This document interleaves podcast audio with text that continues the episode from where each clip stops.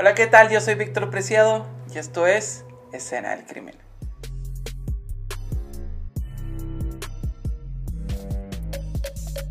Donde exponemos casos reales y ficticios, no tan alejados de la realidad, y tocamos temas de interés social para nuestros audio escucha y espectadores en busca de la verdad. ¿Qué tal? ¿Cómo están todos ustedes? Estamos de vuelta aquí con un nuevo formato. Si se están dando cuenta, ya no está mi compañera conmigo, pero ella va a estar creando contenido en nuestra página de Facebook, tanto en YouTube, Facebook, Instagram. Conforme este vaya pasando los días, ya nos vamos a ir acomodando. Y pues básicamente ella se va a encargar del, del área jurídica. Aquí nosotros nos vamos a encargar de contarles historias muy perturbadoras y sangrientas. No mames, qué asco. Y en este caso les traigo el caso de Jorge Pellegrini. ¿Quién es Jorge Pellegrini?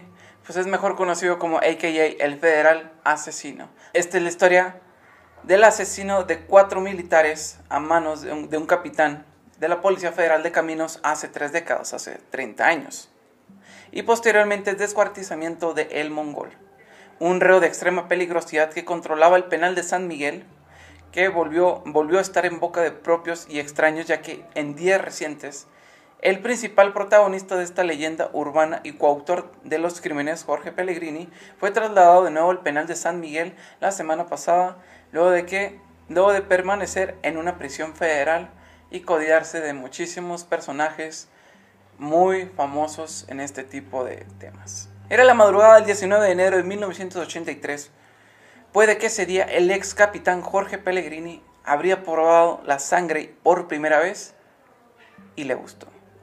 Todo comenzó cuando Jorge Pellegrini montó un retén anti-alcohol aquella noche.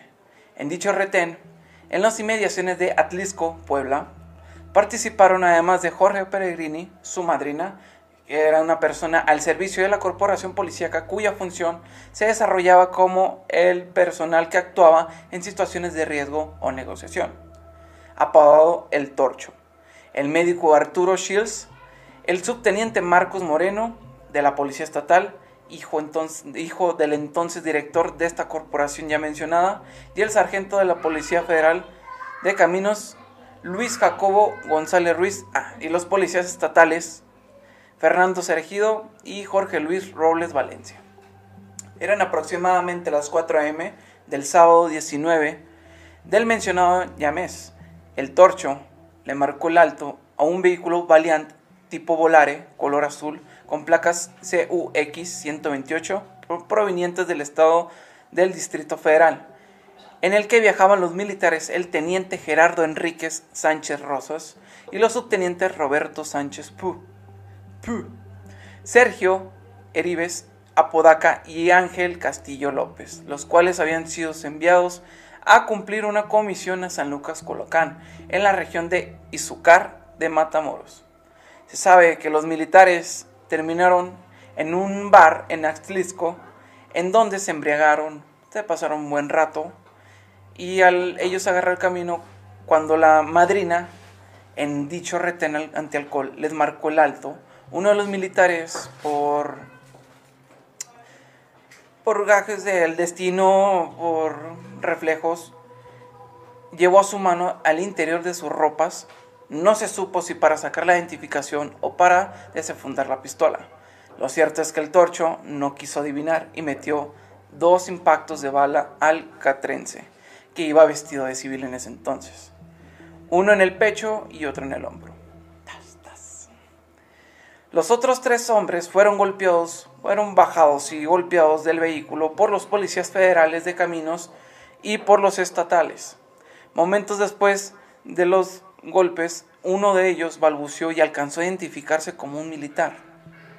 Después de eso, el, capitán Pellegrini y el torcho planearon desaparecerlos para evitarse problemas por lo que había ocurrido, porque obviamente estaba metido con un personal militar, entonces pues estamos hablando de diferentes rangos, de diferentes corporaciones, los cuales pues cada uno tiene sus, sus, pros y sus contras, pero al final de cuentas tienen, uno tiene más poder que el otro. Entonces decidieron llevar al Valiant hasta las cumbres de Acutzingo, donde mataron al resto de los militares, los cuales le inyectaron una solución de cloruro de potasio que según el médico que los acompañaba, les causaría un infarto. Pero dos de ellos no morirían por, este, por esta solución y por ello tuvieron que estrangularlos. Luego, rociaron el auto y lo lanzaron a una barranca de 100 metros de profundidad para que ellos, en cierta manera, hicieran parecer que básicamente había sido un accidente. En donde, pues, después de rociarlo y de lanzarlo, los cuerpos, por obvias y muy obvias razones, quedaron calcinados. Días después, el 22 de enero, se encontró el vehículo y aunque se pensó que efectivamente, como habían planeado estos, actores, había sido un penoso accidente, aquí hay un dato muy importante. La necropsia a los cuerpos arrojó que uno de ellos había sido asesinado de dos disparos, lo cual alertó a, las autoridades y pues descartaron el hecho de que había sido un culposo accidente. El dictamen por parte del médico y unas fotografías que les hicieron llegar, que dos días después de la necropsia llegaron a manos de los militares de la 25 zona militar. Incriminaron a los policías estatales ya que en ellas se veían a los militares recibiendo una golpiza y en la imagen se apreciaba la unidad oficial. Una vez que los militares entrevistaron a los policías estatales Fernando Ceregio Moreno y José Luis Robles, estos terminaron por confesar lo ocurrido. Solo horas después, fueron detenidos el resto de los cómplices, a excepción del torcho, que escapó desde el primer momento, así como Marcos Moreno, quien se entregó días después ante la presión que sufría su padre, el sargento de la Policía Federal de Caminos. Luis Jacobo González Ruiz también escapó en su primer momento. En el caso de Pellegrini, por su condición de agente federal, su caso fue turnado ante las autoridades de la Procuraduría General de la República, en ese entonces la PGR, en tanto, el resto de inculpados quedaron procesados por el juez de primero del distrito de Puebla. Tras tomarle sus declaraciones preparatorias, trataron de negar lo ocurrido y luego de caer en contradicciones y, de no poder sustentar su historia de una manera tan, tan firme, finalmente confesaron paso a paso y a lujo de detalle lo que en realidad había ocurrido. Después de esto, Peregrini fue básicamente trasladado a una prisión federal, obviamente por su cargo y por el tipo de, delito que ha cometido. Aquí es donde entra otra historia, aquí no se terminan los asesinatos del ex comandante Pellegrini. No pasó ni un minuto, güey. O sea, mames, espérate. La historia de Pellegrini siguió en la cárcel con un personaje muy emblemático y con un caso que también agregó a su, a su lista de asesinatos. Y en este caso vamos a hablar de El Mongol. El Mongol. Imagínense cómo estaría el Mongol para que lo apodaran el Mongol. El Mongolito. El Mongolito. Dar una versión exacta de lo que pasó aquel día es complicado. Lo único seguro es que Alejandro Miguel Morales Enríquez, a.k.a. el Mongol, ya no existe no quedó ni rastro. No era un recluso más, no era común y corriente. Era corriente, pero no era común. Tenía el control del penal. Ojo, esto es algo que en México pasa muy seguido y que hasta la actualidad sigue sucediendo. Era el padrón. Era el chido de ahí del penal. Él tenía el control básicamente de todo, con todo lo que ello significaba.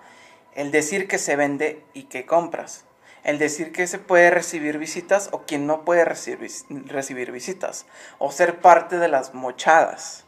O sea, él controlaba básicamente todo el territorio. Todo eso, como es sabio, genera envidias, por así decirlo, ¿verdad? Pero el mongol era muy fuerte y Jorge Pellegrini iba a necesitar ayuda para hacerse del mando del penal. Ojo. La encontró en la eh, en el multihomicida Florentino Fajardo. Aquí les voy a contar una vez que Peregrini se codió con, como se los mencioné casi al principio, con demasiados asesinos seriales, asesinos básicamente muy, muy famosos. Entre ellos el multihomicida Florentino Fajardo. No, Fajardo. Fajardo. Imagínate, yo creo que estaba fajado el vato. Fajardo. Solo entre dos pudieron hacer frente a este, este miembro de los pitufos. Ah, porque estamos hablando de que en un penal, obviamente, existen personas con mucho poder, existen bandas, existen muchísimas cosas que uno se imagina que no pasan en las películas, pero no.